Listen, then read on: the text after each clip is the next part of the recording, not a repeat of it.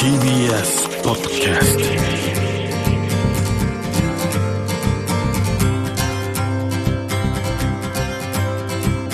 トおはようございます。石川みのるです。日曜日のこの時間関東2500個の酪農家の皆さんの協力でお送りするこの番組。絞りたての話題をお届けします。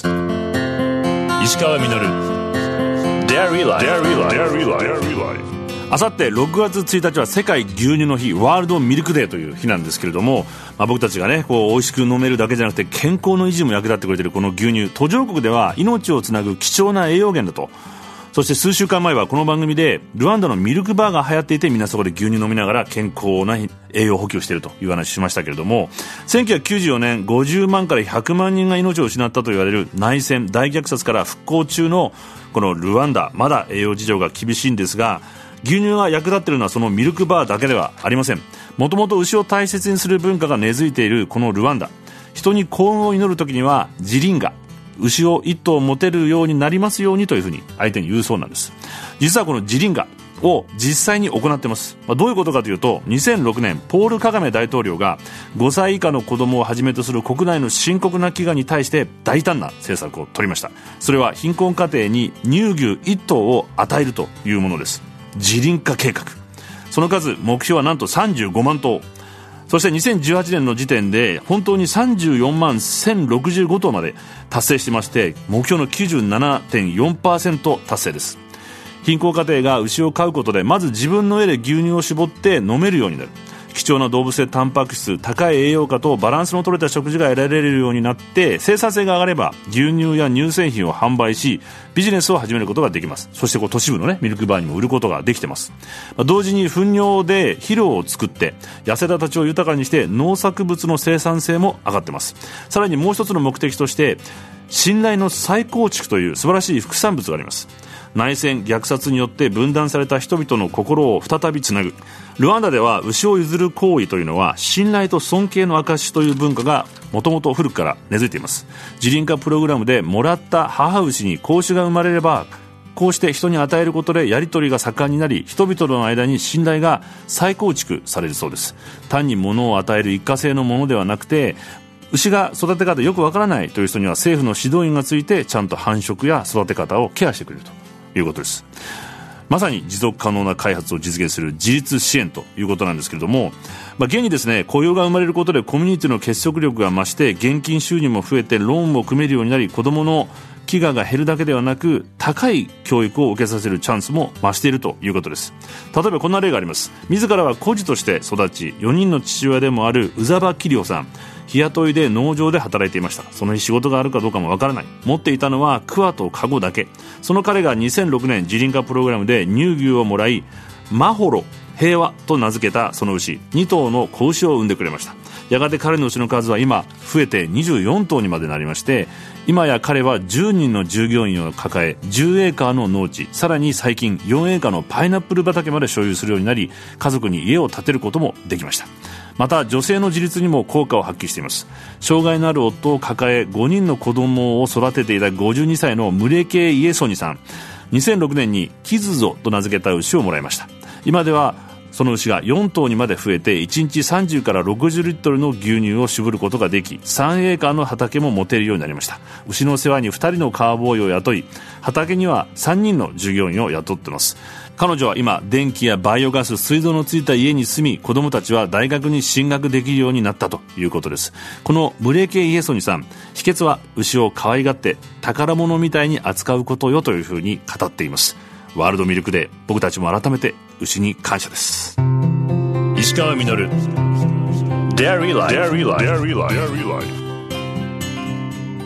石川みどるがやってます。デイリーライフ先週に続いて今朝もこの方をゲストにお迎えしています。東京農業大学名誉教授鈴木敏郎先生です。おはようございます。おはようございます。そんなお肉をこうちゃんと食べることによって健康をこう維持していく上で量とかどのぐらいこう取ればいいもんなんですか、成人で1日60から80グラムぐらいのタンパク質を取ってください。お肉に関係なくタンパク質？として60から7080ぐらいですね、うんうん、肉っていうのは赤身ですけども、うん、どのぐらい入ってると思いですか？いやわかんないです。肉1キロ赤身を買ってきたら、はい、大体、えー、タンパク質は200グラムなんです1キロで 200g それであとは何かっていうと水です。ええー、なんかもっと皆さん1キロ食べたら相当食べちゃったっていうですよね。100g のその赤肉を食べたら大体 20g 前後のタンパク質が取れるという。成長期の子供とかだと、はい、あのどんなふうに食べてったりとか。小学生は55から75と言われてほぼ政治とそうです。それで思春期の人たちが75から90ですよね。だから体格化すると我々成人よりももっと必要だ。ね他に例えば筋肉がつく以外に取ったタンパク質がどういうふうに使われていくんですか？骨。骨？骨が成長するためにはタンパク質が必要になってくるんですね。カルシウムは骨を丈夫にしていくんですけども、はい、骨を伸ばしていく。背が伸びるとかそういうことですか？そう。そういう時には、はい、その先端のところでタンパク質を使ってその骨が伸びていく軟骨細胞がこう増えていくんです。あなるほど。じゃあこれやっぱり明らかに日本人の身長がこう戦後ずっと伸びてきてるのは、はいお肉食べるようになってきたそうですね。あと日本人の寿命が伸びたっていうことですね。はいはいはいはい。だから明治時代の最初なんか日本人は35歳ぐらいでしたよね。平均寿命。はい。それで戦争死んでる俺も。前は50 55 歳ぐらいですね。そろそろ危ないです僕は。私なんかも死んでますよね。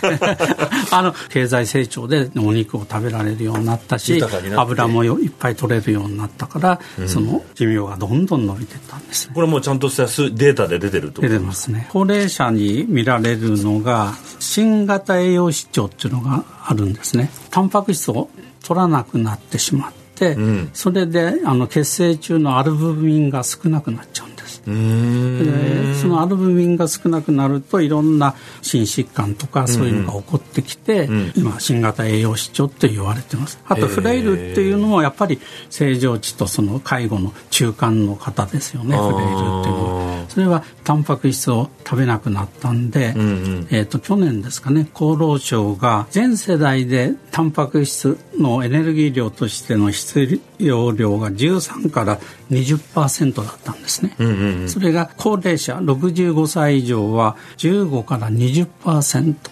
に引き上げたんです、もっと食べなきゃいけない。もっと食べなさい、はい、ですからあのよくおじいちゃんおばあちゃんは、うん、あの孫孫に「これ私食べないからお肉お肉あげるよ」って言いません あれは自分が食べなきゃいけない。です本当は。高齢者になると同じ量食べても吸収率が落ちる、ね、あそっか。やっぱりこう女性とかを中心にやっぱり一番こうお肉を食べると美容に良くないんじゃないかってこう。女性は特に油を嫌いますよね、はい、徹底的にダイエットさされる方なんていうのは本当に油取らなくなりますよね、はいはいはい、そうするとエストロゲンっていう女性ホルモンが出なくなってくるんですよ、はあ、骨粗鬆症になりやすくなったりあとはお肌がこう荒れてきたり。あとお肉にはコエンザイム Q っていうのが、はい、ですからコエンザイム Q を取ると活性酸素を、はい抑えるとかそういういいことがあってあれもお肌になかなかいいって言われているもんなんであとコラーゲンの分解を防ぐんですね。コラーゲンというのはお肌のこうプリプリ感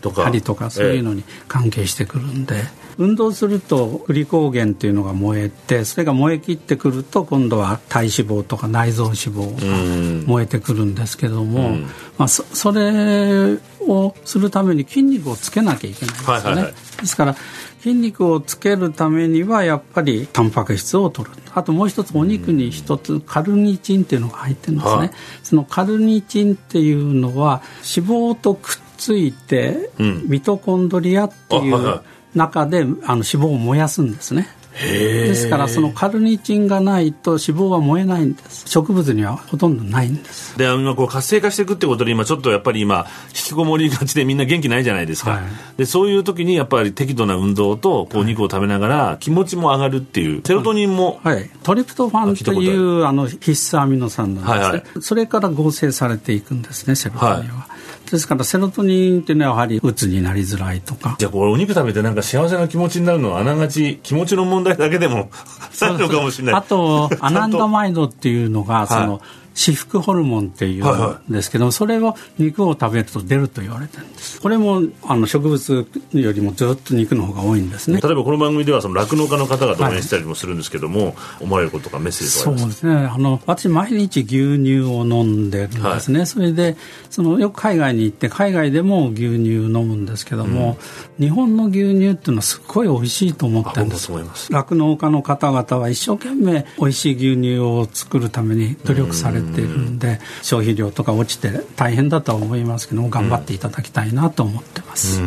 あの今こうなんか牛乳も含めてお肉もそうですけど、はい、消費者はまあいろんな情報がそうやって今までお話してみたいあるわけじゃないですか、はい。はい、その情報っていうのは今インターネットでいつでも入ってきますんで、えー、その情報が全て正しいとは思わないでいただきたいと思うんですね、今まで間違いだと思ってたことをい。ろいろ研究してみたら、はい、実はいやいやそんなことなかったっていうこう変化っていうのもある、はい、特に栄養に関しては、はい、もう私が学生の時習ったのはこれ嘘だっていうのだってあるんであそうです前はこれが正しかったけれども、実は、ね、実は今はそうじゃないっていうのがいくつもありますんで前の情報を信じてたらそれはダメ。いろんな情報をちゃんとしっかり捉えて、はい。はい、どんな食べ物にも言えることかもしれないですけども食べ過ぎちゃいけないってこと。この話の結論はそこなんですね。あの食べ過ぎちゃいけない、はい、バランスよく食べなさい。頭の中もバランスよくしとかなきゃ。そうそうなっていただければいいなと思う、ね、そうするとねあに日本の畜産農家ももっと良くなると思います、はいはい、まだまだお聞きしたいこと尽きないんですが時間となってしまいました。石川稔デイリーライフ。先週に続き東京農業大学名誉教授鈴木敏郎先生をお迎えしました。2週にわたりありがとうございました。ありがとうございました。石川稔デイリーライフ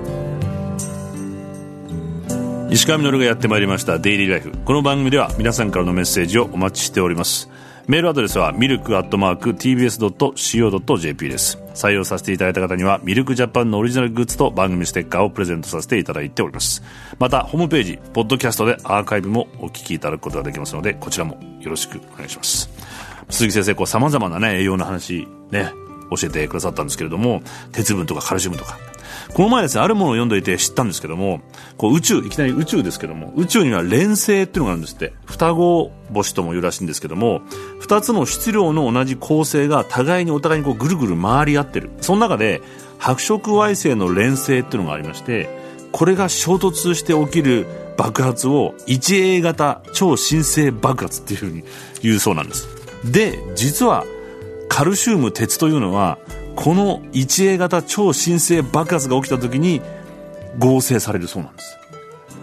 僕たちの体の一部はこの連星が元になっているということを知ると星のかけらしっかり吸収していきたいというふうに思いました。石川稔デイリーライフこの番組は関東2500個の酪農家関東生乳関連の提供でお送りしました。